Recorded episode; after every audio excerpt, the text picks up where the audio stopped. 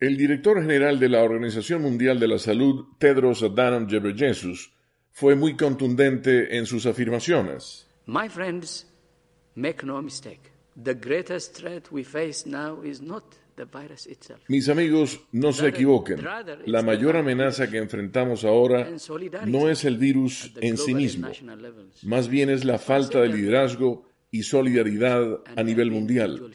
Esa es la razón por la cual dije antes, cada individuo debería reflexionar. Esto es una tragedia que en realidad nos obliga a extrañar a muchos de nuestros amigos y se están perdiendo muchas vidas. Y no podemos vencer esta pandemia con el mundo dividido.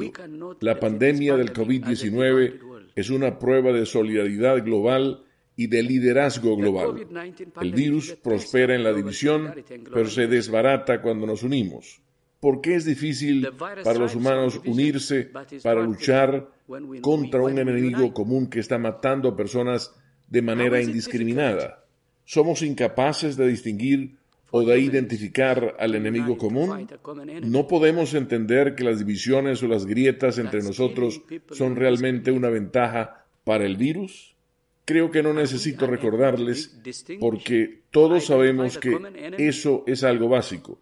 Espero que la crisis definitoria de nuestra época también recuerde a todas las personas que el mejor y único camino a seguir es y será siempre juntos. No obstante, Tedros no hizo referencia a que la administración Trump haya dado aviso formal de un año esta semana sobre su intención de retirar a Estados Unidos de la Agencia de Salud de la ONU.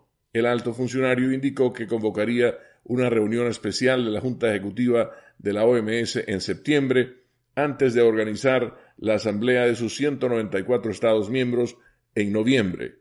La Asamblea Mundial de la Salud, generalmente celebrada en mayo, fue interrumpida y se realizó en línea este año debido a la pandemia. Leonardo Bonet, Voz de América, Washington.